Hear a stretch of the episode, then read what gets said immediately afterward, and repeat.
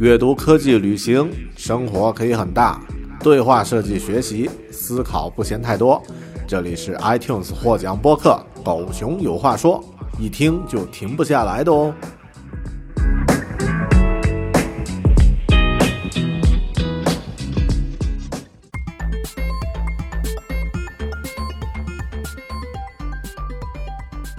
Hello，您好，您正在收听的是《狗熊有话说》Bear Talk。一个关于设计、科技、阅读与个人成长主题的中英双语播客。我是大狗熊 Bear，一位生活在新西兰的用户体验设计师。这期节目呢，使用英文为默认语言。如果您感兴趣的话，请继续往下收听。如果您更想收听中文的节目，请保持关注“狗熊有话说”的播客更新。会有更多精彩的中文节目持续进行更新。本期节目呢，在大狗熊的另一档专门针对英文拼众的频道 Bear Academy 首发。如果您对设计、职场、效率提升等主题的英文内容感兴趣，不妨订阅我的播客 Bear Academy，或是关注我的 YouTube 频道 Bear Talk。播客呢，可以在苹果的 Podcasts。或是 Spotify 搜索订阅，视频呢可以在 YouTube 搜索 Bear Talk 或者是 Bear Academy 就可以订阅了。我的 YouTube 频道有中文和英文两个账号，分别发布中文和英文不同的视频内容。如果您感兴趣的话，不妨两个账号同时关注。感谢您的收听，请继续。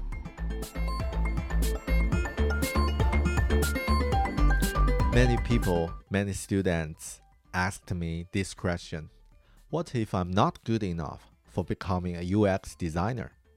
What if it was a wrong choice for my career?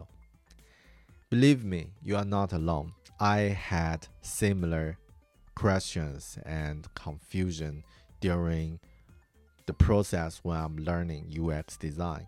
And in this video, I'm going to share some of my thoughts and tips to help you cope with this problem. Let's check this out.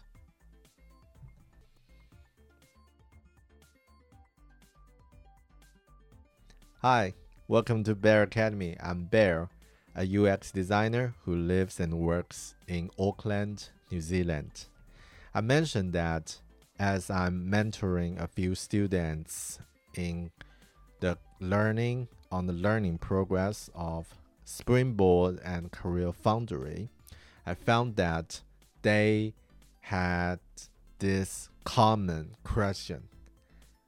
They doubt about their, uh, themselves about the decisions uh, of learning UX, of learning design, and they all think about like what if I'm not good enough of learning this, and it seems so confusing to me. Uh, what if I make this this wrong decision for my career? Is it the wrong decision? What am I doing? So, this is exactly what happened for me a few years ago when I started to learn UX design.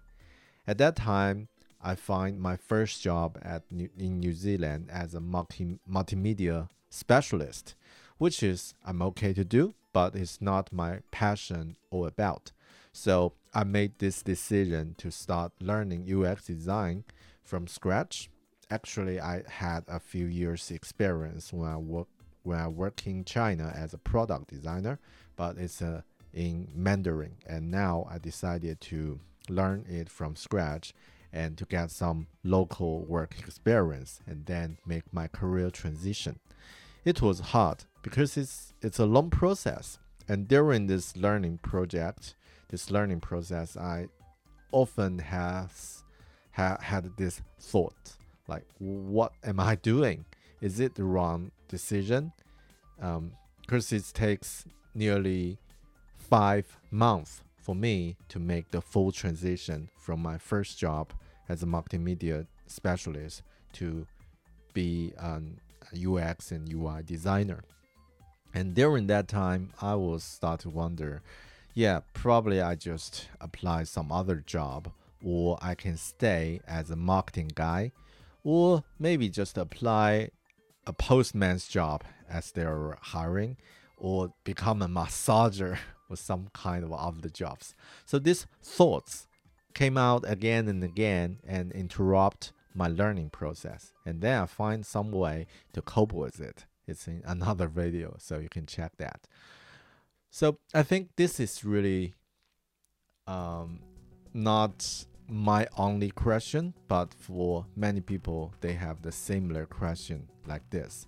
I think the possible reasons for this question is because you know learning UX is a long process, especially for someone without uh, psychology related um, experience or uh, design related experience. A lot of approaches, methodologies, and ideas and concepts are brand new for us to learn. So it's a long process, takes months or years to become a designer. So during this long process, definitely people will have doubt, will have some second thoughts. Like running marathon, during the middle of the process, you will start to ask, ask yourself, what am I doing here? Why I'm drawing myself in this situation? So this is really common. This is a long process. And the other reason probably is because I don't know if I'm doing right or wrong as I'm a self-learning designer. That's really uh, a challenge for uh, the people who's learning by themselves or following uh, online courses or other things like me. So you don't have the validation from other people, from the teacher or from your classmates. So this could be a really good uh, a, a challenge for you. And the other reason, probably the most important reason, is that UX design is a practice which doesn't involve a standard answer for each question. Normally, when we are self learning or when we are learning some other projects, some other subjects such as uh, accounting or math, mathematics, you will have a standard answer for each of your questions. And also, if you have any um, answer for if you have any questions normally the answer will be yes or no correct or incorrect but design is different design is a practice which will only have a probable a better solution but not a wrong decision so probably you will still get things done with a second uh, choice second option but the best option is not the standard correct one. So this could be the most important reasons that we will find it's really hard to to get yourself confident. So for me, I think I can have three tips on this. The first tip I have is to build a feedback loop and as short as possible. For example, when you're learning, when you're doing your project, I think you can start to share it during the middle of the process to get some feedback from real people. And then you can know how I can improve it. And then after that, you improve your design and share it again to get some more feedback and then to improve it once again. So it's more like to build this feedback loop for you to show your work, get some feedback, and then improve it and share it again.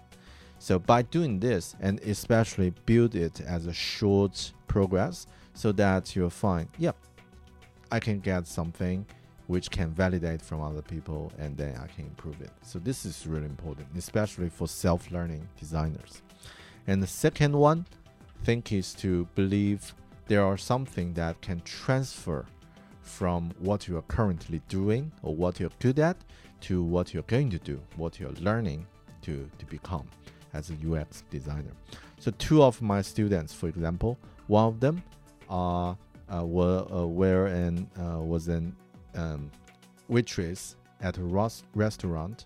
So she's re- working really hard at during the middle of the her learning process. She finds it's really confusing and overwhelmed.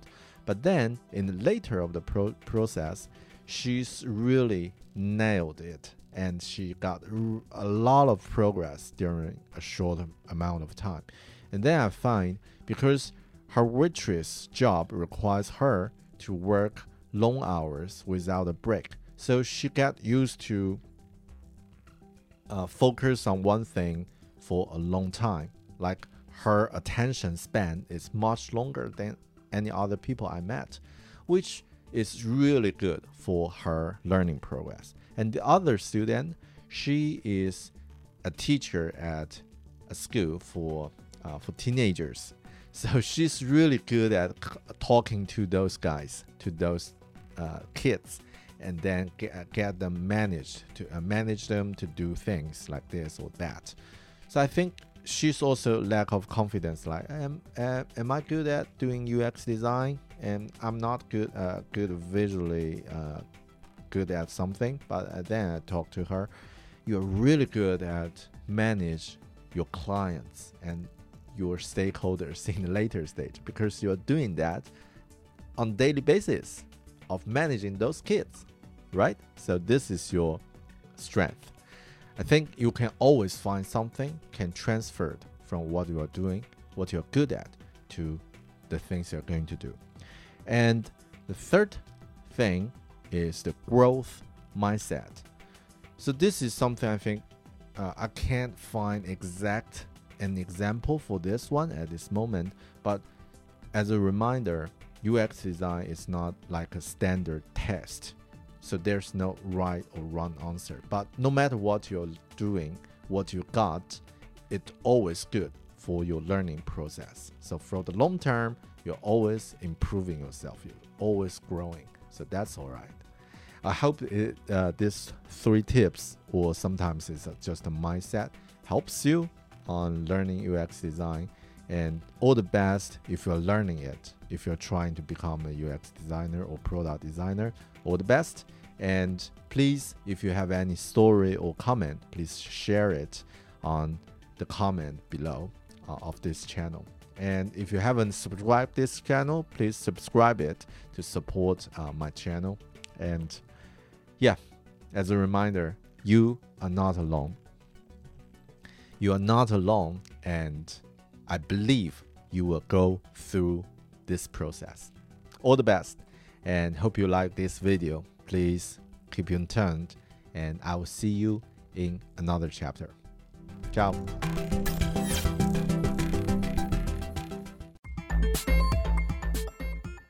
您正在收听的是《狗熊有话说》Bear Talk，一个关于设计、科技、阅读与个人成长的中英双语播客。 您的推荐与分享是我继续制作节目的最佳动力。请您在收听节目的平台呢，通过评论留下您的观点，或者是给节目点赞。如果碰到您喜欢的某期节目，请在自己熟悉的社交网络发布分享，或者是向朋友推荐。我的网站呢是 beartalking 点 com，这期播客的所有详细信息呢，可以在 voice 点儿 beartalking 点 com 进行查询。也希望您能订阅我的 YouTube 频道，或者是微信公众号，搜索“狗熊有话说”五个汉字，“狗熊有话说”即可以找到。谢谢。